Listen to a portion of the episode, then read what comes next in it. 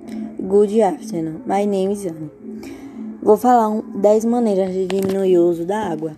A primeira é fechar o chuveiro sempre que possível, tomar banhos mais curtos, cuidado com os vazamentos, manter a torneira sempre fechada, lavar roupas com menos frequência e mais atenção, usar a vassoura para limpar a calçada, usar a descarga com consciência, não utilizar mangueiras, reaproveitar a água e limpar antes de lavar.